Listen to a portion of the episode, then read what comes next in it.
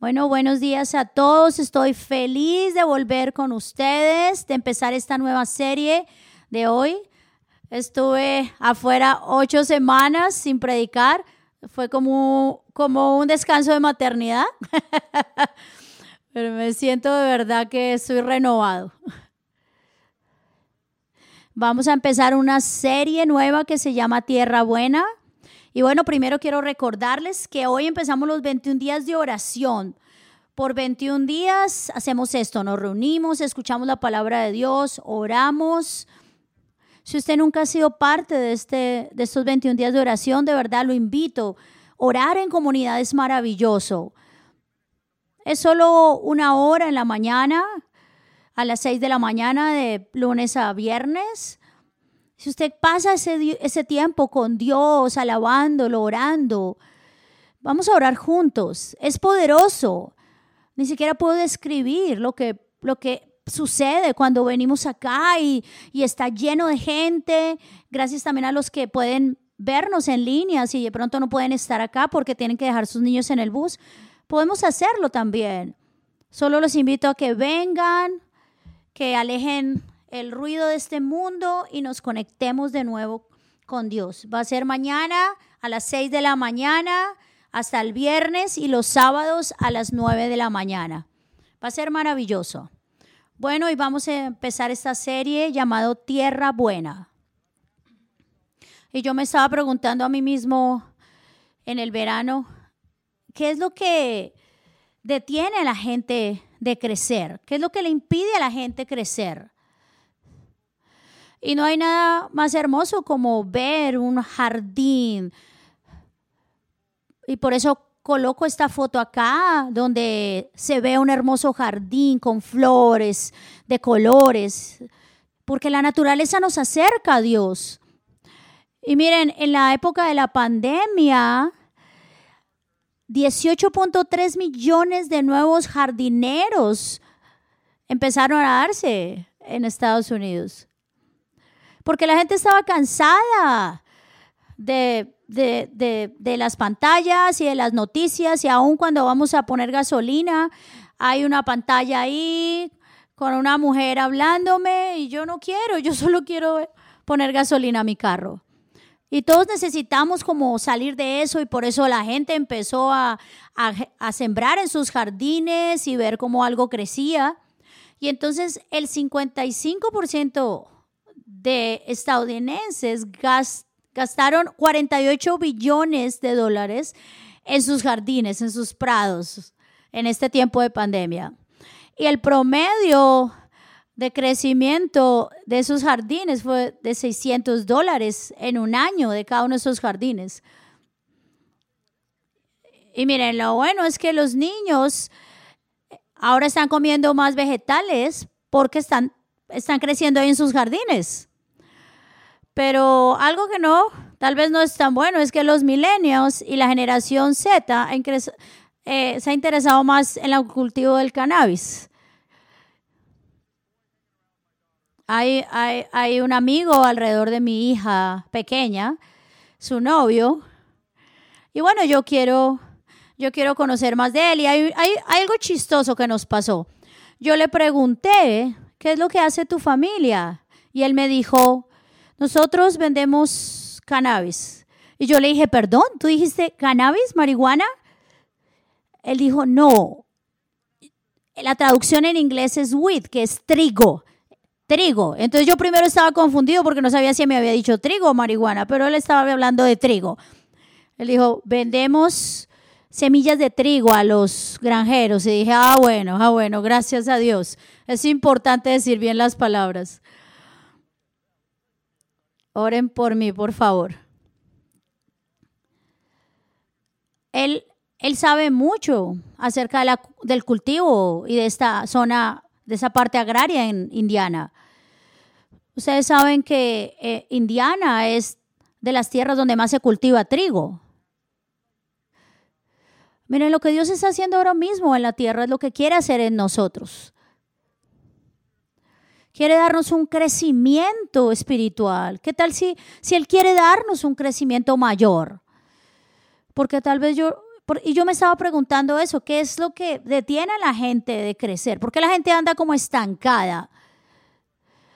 Y cómo la gente se ha, se ha puesto tan dura. Es en todo lado, es muy duro, la gente está muy, muy inflexible, muy intransigente. La gente simplemente se para en, una, en un polo y en una opinión y se va a un extremo y no cambia y no crece. Y yo realmente me estoy preocupando por eso. Y por eso empecé a estudiar qué es lo que, qué es lo que detiene a la gente de crecer. Y empecé a, a leer sobre la agricultura porque quería saber primero cómo pasaba esto en la naturaleza. Y me di cuenta a través de un libro que hay 177 clases de trigo.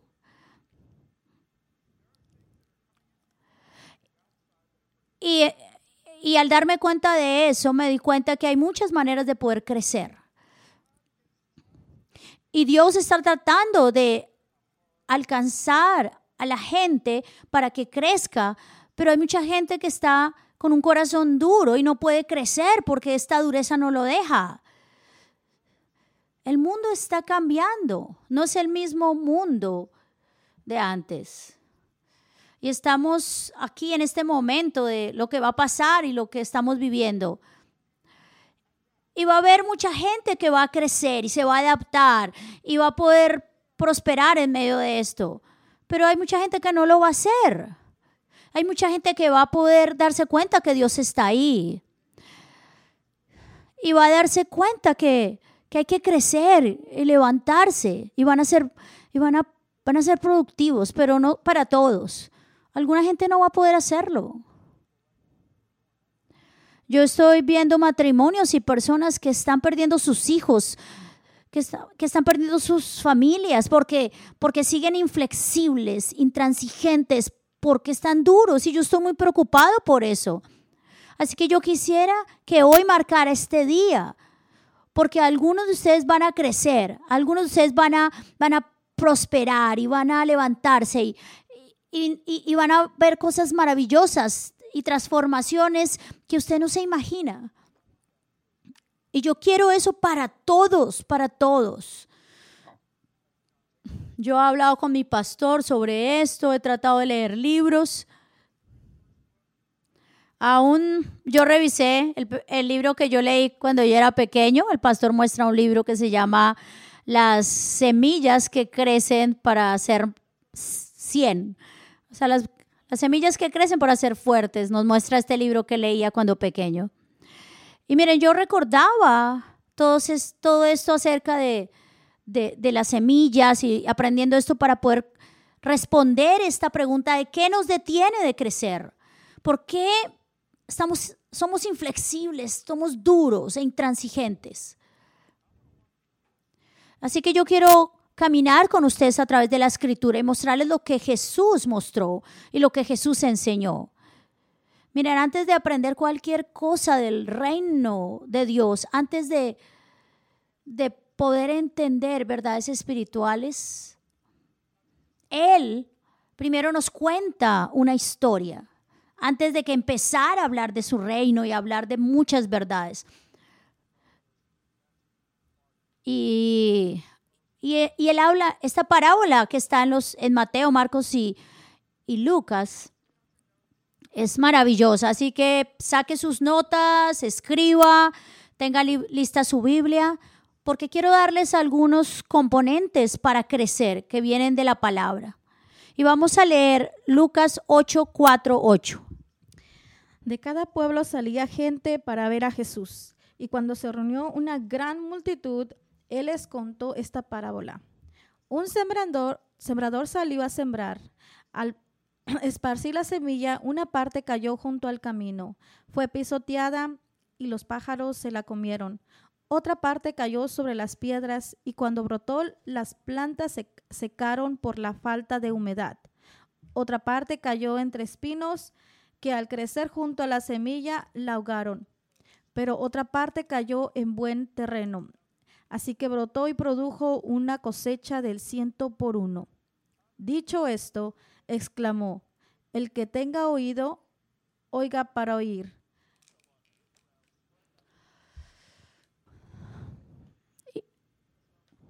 Y esto es lo que termina diciendo Jesús. El que tenga oídos para oír, que oiga. Eso es lo que Jesús nos está diciendo a todos hoy. El que tenga oídos para oír, que oiga. Pero no todos van a crecer. Jesús contó esta historia de cómo ocurre el crecimiento. Y no pasa para todos. Porque la, semilla es lanzada por el sembrador y cae en cuatro clases de, de suelos. Pero antes de hablar del suelo, hay unos componentes importantes que debemos hablar. Y es que todo crecimiento requiere un sembrador, una semilla y un suelo, digámoslo todos. Sembrador, semilla, suelo. Una vez más, sembrador, semilla y el suelo.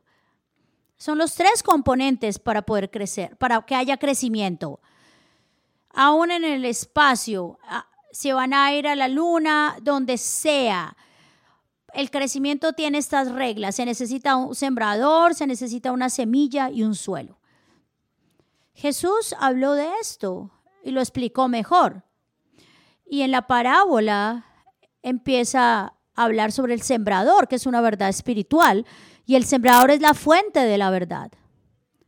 Mire, yo no sé su nombre, yo no sé dónde vive, yo no sé cuál es su genealogía, de dónde es, pero lo que sí sé es que cada uno de ustedes tienen una fuente de verdad en su vida, una fuente de la palabra de Dios.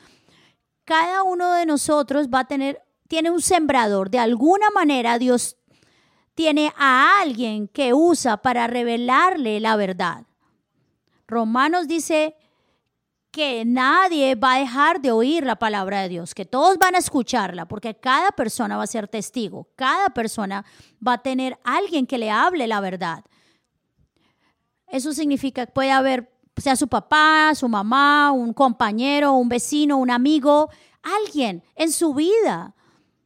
Tal vez alguien que usted está escuchando en televisión o en el radio. De alguna manera, Dios está dándole una verdad espiritual a usted en su vida. Miren, hoy de alguna manera siempre va a haber. Y hoy la hay. Aquí está este sembrador hablándole la palabra de Dios. Usted tiene un sembrador en su vida. Y no hay nada mal con el sembrador. El sembrador es el que da la verdad espiritual. Y eso no lo consigue en todo lado.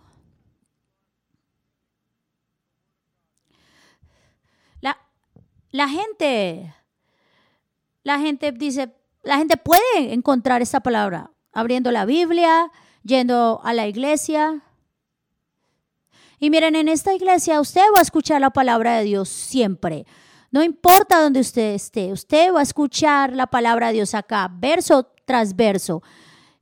Va a escuchar la palabra de Dios. Usted no va a poder decir que usted estuvo acá y que no escuchó la palabra de Dios. Porque acá en la iglesia es lo que hablamos de la palabra de Dios. Cada persona tiene un sembrador, pero también se necesita una semilla y la semilla es la palabra de Dios. No hay nada malo con la palabra de Dios, porque su palabra cambia vidas. Y lo ha hecho por miles de años y lo seguirá haciendo. La palabra de Dios es la semilla tiene el poder de traer vida. Cuando la palabra de Dios viene a, una tierra buena, hay poder y hay una energía que causa cambio. Así que para que la semilla crezca, creo que todos sabemos que es germinación. La germinación es cuando la semilla va dentro de la tierra y muere y se abre su cascarón y, empieza a crecer una raíz. Y luego, después de eso, de nutrirse, empieza a crecer, empieza un retoño y empieza a salir la planta. Esa es la germinación. Y para que la germinación pase se necesitan tres cosas. esto es biología. se necesita agua, se necesita oxígeno y se necesita la, temperatura adecuada.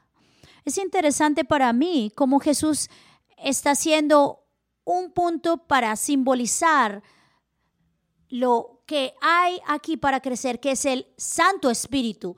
Necesitamos hidratarnos, necesitamos agua vida y ese es el Espíritu Santo que nos despierta, que despierta la semilla de la palabra de Dios en nuestra vida.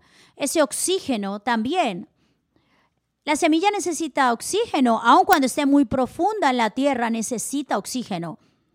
Y eso es lo que me encanta, Dios. Usted puede estar por allá metido en, el peor mugre, pero la, Dios aún puede respirar su aliento de vida sobre usted. Usted puede estar sucio y cubierto debajo de ese foso cenagoso, pero Dios aún encuentra la manera de poder soplar su aliento de vida. Y se necesita la temperatura adecuada, porque hay, porque cuando hay mucho, mucho frío, no va a crecer nada. Yo no sé usted, pero yo quiero vivir en un ambiente donde la palabra de Dios sea dada y sea explicada y haya vida y haya alabanza y haya esa temperatura adecuada para crecer. Hay algo acerca del ambiente, el agua, el oxígeno, que es igual como el ambiente del Espíritu Santo nos hace crecer. Todo es dirigido por el Espíritu Santo. Y cuando eso pasa, cuando las condiciones necesarias suceden, la semilla crece y retoña. Mire, usted, usted puede tener un sembrador y usted puede tener una semilla. Pero si usted sigue luchando con lo mismo y no hay cambio, y se lleva 5 años, 10 años, 15 años luchando con lo mismo, no es, el problema no es el sembrador, el problema no es la semilla. ¿Usted sabe cuál es el problema? El problema es el suelo. El problema es usted. Bueno, entendamos esto. No hay nada malo con el sembrador ni con la semilla. El problema es la condición de nuestro corazón y nuestra mente, que es el suelo. Y Jesús empezó a hablar más detalladamente sobre estos cuatro tipos de suelo en donde cae la palabra, cae al lado del camino, el otro cae en roca, el otro cae entre espinos y el otro cayó en buena tierra. Y eso es lo que yo sé. Yo no sé qué clase de suelo es usted, pero yo sé que la palabra de Dios, que solo la semilla va a crecer en una clase de suelo. Miren, yo he sido pastor por 29 años y he visto muchas personas responder y entregar su vida a Dios y, venir a la iglesia y vienen por unas semanas y luego se van y no las vemos de nuevo. Y yo me desmotivaba hasta que yo me di cuenta sobre esta parábola, esta parábola que no todo suelo es apropiado para que crezca la palabra. Y la pregunta es obvia cuando él dice, el que tenga oídos para oír, que oiga. La pregunta hoy es, ¿qué clase de suelo es usted?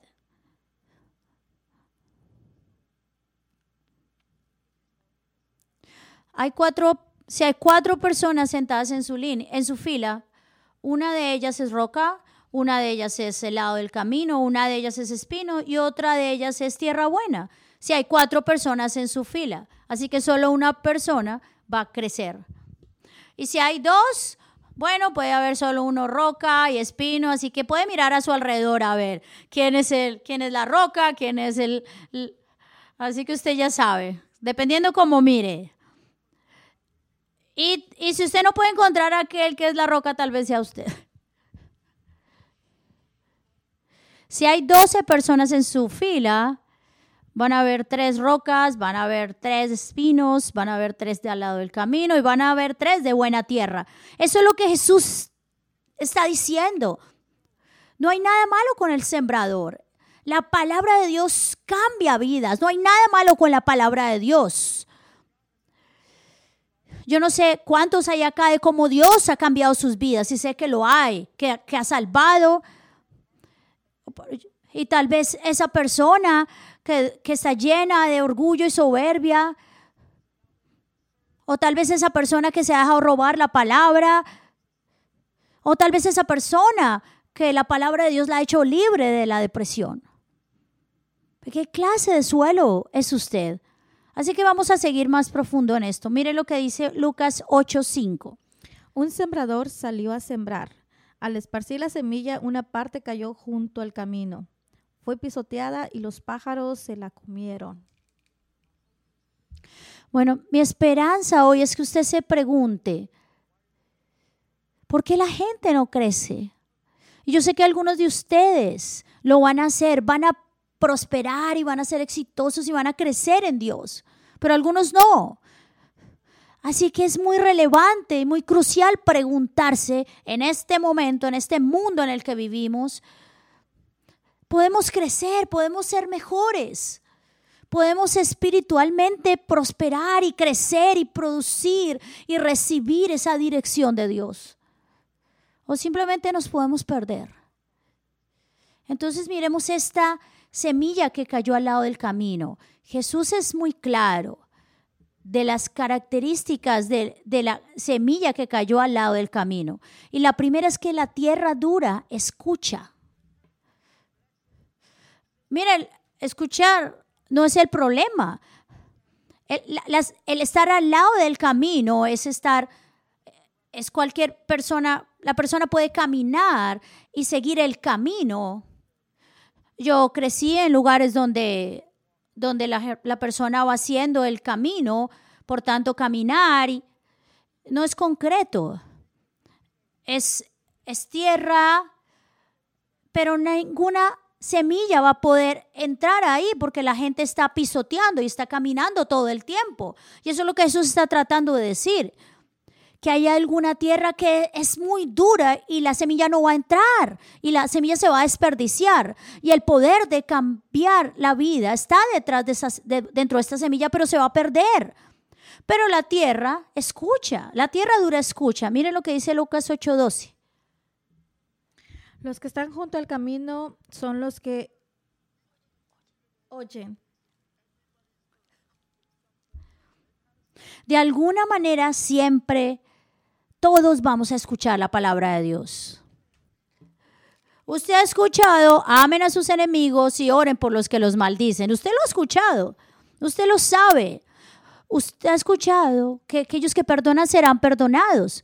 Usted ha escuchado que si alguien le quita la capa, que le quita su bolso, déle también su capa. Usted ha escuchado muchas palabras en esta iglesia organicen su vida financiera. Usted escucha, me ha escuchado a mí decir que no todo lo que está ahí es para usted. Dios le ha dado algunas cosas, pero otras no. Así que yo le escucha, yo, yo he hablado acá, dele a Dios lo que es de Dios, quite, sálgase de esas tarjetas de crédito y Dios lo va a prosperar. ¿Usted ha escuchado eso? Usted, esposa, usted, usted ha escuchado, amen a sus esposas. Usted ha escuchado esposos, amen a sus esposas. Así sus esposas sean temperamentales. Usted, ustedes han escuchado esposas que ven amar a sus esposos. Yo, yo, yo sé que hay otros predicadores que los hacen decir amén, pero, pero yo quiero predicar hoy.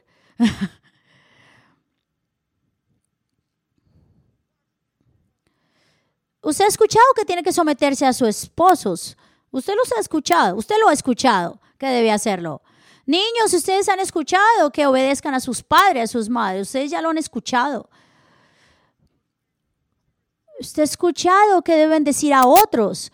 Usted ha escuchado que no, no adultere, que no destruye, no destruya su vida haciendo cosas que no están bien antes del matrimonio. Usted lo ha escuchado. Nadie puede decir, oh, no sabía. Es solo una manera. Debe haber alguna manera. Usted lo ha hecho, usted lo ha escuchado. Yo ya he dicho esto. ¿Cuántos de ustedes piensan que, he dicho lo que debo decir? Algunos de ustedes no, no, no estarán muy sorprendidos porque hay muchos sembradores en sus vidas que les está tratando de decir, no, mira, tu vida está mal. Necesitas tomar otras decisiones. Entonces no es porque no lo haya escuchado, es por el, porque la tierra dura escucha, el suelo duro escucha.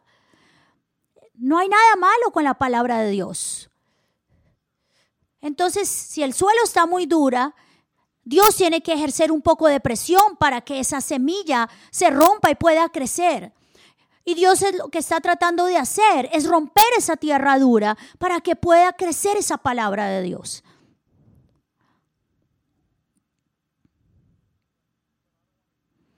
Pero yo no quiero escuchar eso. La, la tierra dura no tiene problema en escuchar. La segunda parte es que la semilla de la tierra dura es quitada. Usted, usted lo leyó en, en el versículo, ahí dice. Porque la semilla, aunque tiene todo el poder de cambiar y está ahí adentro, su poder para cambiar, pero si no penetra dentro de la tierra, muy rápidamente se va a ir. Miren, leamos Lucas 8:5. Al esparcir la semilla, una parte cayó junto al camino. Fue pisoteada y los pájaros se la comieron. Pero luego viene el diablo y les quita la palabra del corazón para que no sea que crean y se salven. Miren, aquí está, aquí en esta parte está lo que pasó y también lo que Jesús, como Jesús explicó que el enemigo viene y quita la palabra de los corazones. Entonces, ¿qué dice? Dice que la semilla es pisada y luego es quitada. Es pisada y luego es quitada. Lo primero es que él trata de que usted simplemente menosprecie y pierda la palabra que está escuchando. Y que de alguna manera usted piense que no aplica a usted. Eso no es para mí. Algunos de ustedes, lo más duro de su corazón es porque usted siempre pone las cosas en el filtro de su opinión. A ver, ¿qué es lo que pienso? Lo que yo pienso es verdad. Y, y- y esto no es para hoy, esto no es para mí. Y antes de que usted sepa, la semilla va a ser quitada. O la va a distraer, lo van a distraer fácilmente. Y esa semilla se va a perder. Usted está ahí sentado escuchando la palabra de Dios diciendo amén. Y cuando usted sale de esta iglesia, su esposa le dice algo, su hijo hace algo, o recibe usted un texto o algo pasa y de repente y usted sale sale rápido del parqueadero y se enoja y la palabra de Dios se perdió. Y entonces usted ya está enojado. Eso es lo que pasa. Si usted no tiene un corazón suave para dejar que la palabra de Dios entre en su vida, la dureza va a robarse esa palabra y usted la va a perder fácilmente y se va a dejar distraer y, y va, y va a destruirla o va a distorsionarla por su propia opinión. Cuando dice, si le dan en una, en, un- en un- en una mejilla, pon la otra, usted va a decir, no, no, yo no voy a hacer eso. Eso es lo que usted dice. Eh, si, si ellos vienen por su bolsa, déle su capa. No, no, yo no voy a hacer eso. Yo voy a pelear por mi bolsa. Amén, perdonen. Claro, sí. Claro, él puede decir eso porque ellos no saben lo que él no sabe lo que a mí me han hecho. Si ve, lo que usted está haciendo es empezar argumentar en la palabra de Dios. No, no, eso no es para mí. Usted escucha la palabra de Dios, pero vienen otras voces a destruirla, a que usted pierda la palabra, a distorsionarla y a quitársela. Eso es lo que hace el enemigo. Mire, yo no sé si usted se ha dado cuenta que esto es peligroso. ¿Usted se ha dado cuenta cuán peligroso es perder la palabra, ignorar la palabra? Y que cuando Dios está tratando de hablarle, usted simplemente empieza a argumentar y a razonar. Mira, la Dios dice, hay algo que quiero hacer en tu vida, quiero cambiar, quiero ayudarte a crecer. Y usted dice, bueno, no sé, no estoy seguro, yo no creo que eso esté bien, yo no creo que eso es para mí, eso no aplica para mí. ¿Usted sabe lo que usted está haciendo en contra de Dios? ¿Usted se, usted se está dando cuenta que usted está levantándose en contra de la palabra de Dios diciendo que usted sabe lo que es correcto? Usted está diciendo que usted es el Dios de su vida. Si usted toma esa postura, mire lo que dice el punto 3, es que la tierra dura no va a cambiar. La semilla va a venir, la semilla tiene poder de cambiar, viene el Espíritu Santo para transformar, pero usted resiste. Por eso la tierra dura no va a cambiar. Y eso es algo muy peligroso. Cuando el Espíritu de Dios viene a condenarlo y usted no escucha, eso es lo peor. Algunas veces es el enemigo el que viene a condenarlo, a traer temor. No, eso no es, porque Dios no nos ha dado espíritu de temor, ni, sino de poder, de amor y dominio propio. Pero usted, pero la palabra dice que la palabra, la palabra dice que producirá fruto, pero usted dice no. Y viene el Espíritu Santo y le habla y usted lo rechaza. Y usted empieza a convertirse cada vez más en algo sordo y más sordo a lo que Dios quiere hablarle.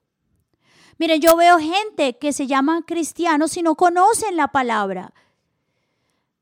Perdón, ellos conocen la palabra, las, la hablan, pero simplemente, pero simplemente actúan bajo sus propios conceptos porque ellos han apagado la habilidad de realmente escuchar a Dios.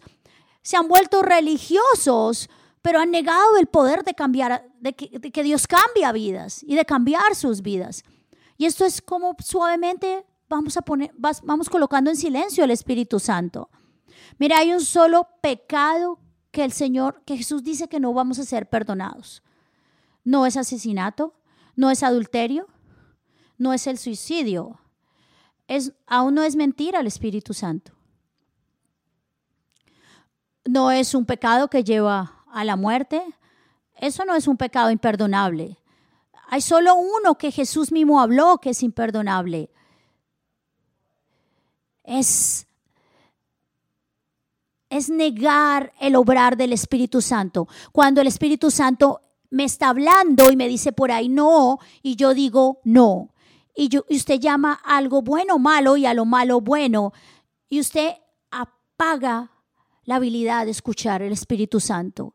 Si usted apaga continuamente la voz del Espíritu Santo en su vida, usted no lo va a escuchar.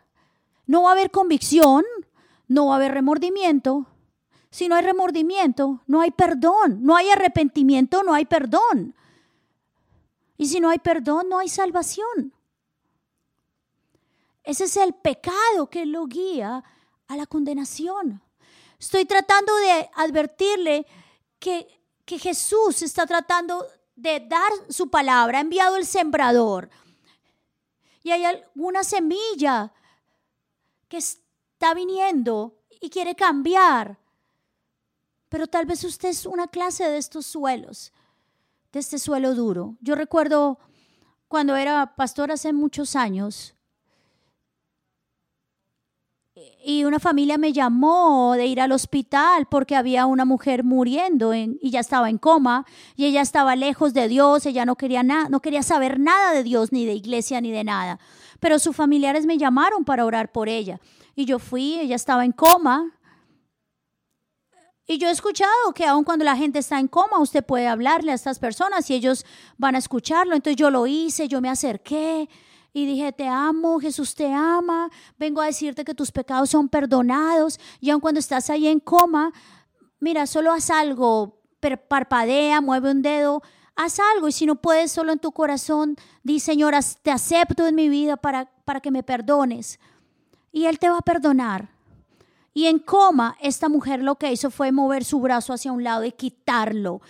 Y, y simplemente como que gruñó, enojada, porque yo la tenía de la mano. La dureza del corazón. En ese momento, ¿qué tan dura puede ser cuando usted está enfrentando la muerte y simplemente se voltea y no lo acepta? Usted puede ser así. Usted puede llegar a un momento donde donde no le importe, porque la tierra dura no le importa. La tierra dura simplemente llega a un punto donde dice no me interesa y vive su propia vida. Y usted no llega a este punto de una noche a otra, es poco a poco en que esta dureza se llega. Yo tengo eh, una imagen que quiero enseñarles, una manera de darles el ejemplo de lo que pasa con la dureza. Eh, el pastor está mostrando una silla de jardín de madera blanca. Miren, yo tengo esta silla de madera en mi jardín y si la vemos de lejos se ve blanca, se ve bonita, pero sacando una foto más de cerca se ve alguna se ve mugre sobre este blanco. Entonces yo cogí un balde, agua, jabón y traté de limpiar este, esta suciedad, pero no pude. Y, y lo restregué, hice todo lo que podía, pero no, no pude hacerlo, nada. Yo estuve por una hora hasta con la manguera tratando de limpiar y no pasó nada. Entonces yo dije, voy a tener que comprar nuevas sillas. Y entonces recordé que mi vecino tiene una manguera a presión de agua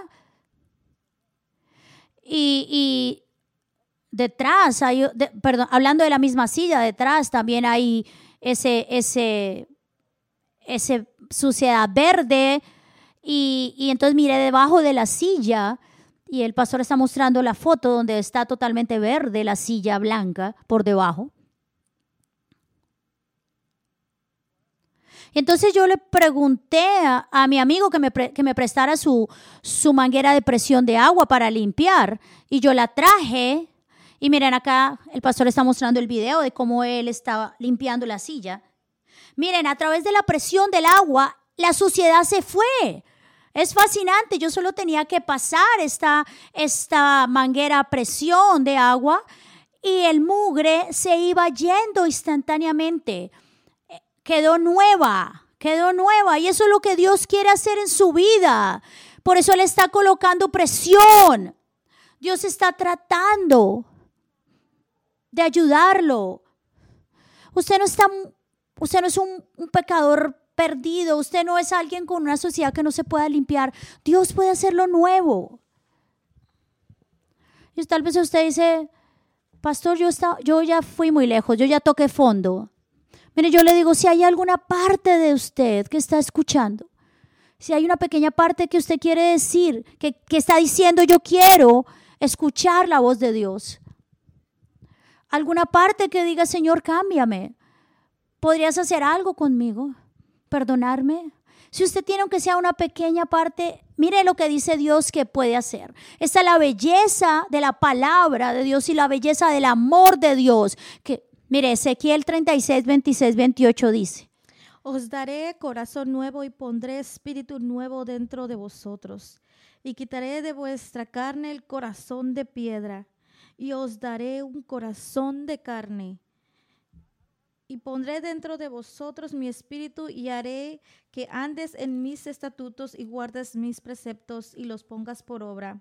Y habitaréis en la tierra que di a vuestros padres y a vuestros a vosotros y me seréis pueblo y yo seré vosotros por Dios. Y lo que está diciendo Dios, no importa dónde estés, yo te puedo cambiar, puedo limpiarte y puedo hacer, hacerte una cirugía y darte un corazón limpio, un corazón de carne, un corazón suave. Yo puedo remover todo, toda esa dureza de ti, si tú quieres. En cambio de tener esa resistencia, Dios puede cambiarte pero tienes que estar dispuesto a hacerlo. Él lo dice en su palabra, que, va, que usted va a amar su palabra y sus leyes cuando Él ponga ese nuevo corazón en usted. Yo quiero, yo, yo quiero llevarlo en un viaje por, por los siguientes cuatro semanas por, por las siguientes tres semanas, que pongamos estos 21 días nuestras vidas en humildad delante de Dios. Algunos de ustedes ni siquiera saben qué es lo, qué es lo que está mal con ustedes porque ustedes no tienen la visión para entenderlo. Y están en un lugar donde no saben. Así que lo único que puedo hacer es ir delante de Dios y decir, Señor, examíname. Muéstrame mi pecado, lo que tú ves. Si hay algún camino de perversidad, por favor. Si hay algo ofensivo en mí, es lo que dice el Salmo 139. Examíname y conoce mi corazón, prueba y conoce mis pensamientos y ve si hay en mi camino de perversidad y guíame en el camino eterno. Eso es lo que Dios hace. Él quiere remo y vamos a seguir hablando sobre el suelo rocoso y el suelo de espinas. Vamos a tener este, este viaje con Dios para que Dios pueda obrar. Yo sé que muchos quieren crecer acá. Así que preguntémonos hoy, ¿qué clase de suelo eres? Si Jesús se parara hoy acá y lo invitara a usted y pusiera la semilla en usted, ¿cuánto tiempo esa semilla duraría? ¿Puede usted abrir hoy su corazón? Porque esto es lo que yo sé. Algunos de ustedes van a, van a ser liberados de las rocas y de las espinas y del camino duro. Y Dios los va a cambiar y los va a hacer, los va a hacer tierra buena y usted va a crecer y va a ver a Dios obrando en su vida. Yo lo creo. Bueno, vamos en este caminar juntos, vamos a crecer. Yo quiero que por favor inclinen su rostro, voy a orar por ustedes. Yo no sé dónde está usted, solo, sé, solo le pido que ore y le diga, Señor, Señor, te necesito. Algunos de ustedes, Dios no los ha podido alcanzar porque, porque usted nunca ha dejado que esa cáscara, que esa fachada, que ese muro de orgullo que usted le muestra a los demás se ha roto y lo ha guiado a estar solo. Pero si usted hoy humilla su corazón y le dice, Señor, te necesito, yo abro mi corazón, no me importa lo que, lo que sea, Dios, lo va a hacer. Yo sé que hay algunos que están ahí estancados en lo que los demás piensan. Miren, los que los critican y los juzgan no los pueden ayudar. Solo Jesús. Jesús vino a dar su vida para salvarlo. Mire, si usted ha sido cristiano y está lejos de Dios, yo le digo que le diga al Señor, Señor, cámbiame, tráeme de nuevo a ti. Yo quiero orar por usted. Con su cabeza inclinada, sus ojos cerrados, ahí donde usted está escuchando, solo levante su mano para, como un símbolo, levante allí su mano, levante sus manos y diga, Señor, ahí en su casa donde nos están oyendo, levanten sus manos a Dios en ese acto de humildad. Muy bien. Diga esto, Señor, yo sé que te necesito. Perdóname por vivir sin ti. Perdóname por no escuchar tu voz en mi vida y alejarla. Yo quiero cambiar. Perdóname. Cámbiame. Ven a vivir dentro de mí. Di esta última parte, Señor, te doy mi vida, yo la rindo a ti. Espíritu Santo de Dios, por favor, hazme testigo Señor, yo oro para que los hagas testigos a todos, para que levantes su vida en ellos. Que el mismo poder que levantó a Jesús entre los muertos levante estas vidas desde ahora y que en un año no puedan reconocerse por todo lo que vas a hacer en ellos. En el nombre de Jesús lo declaro y lo creo. Amén. Maravilloso.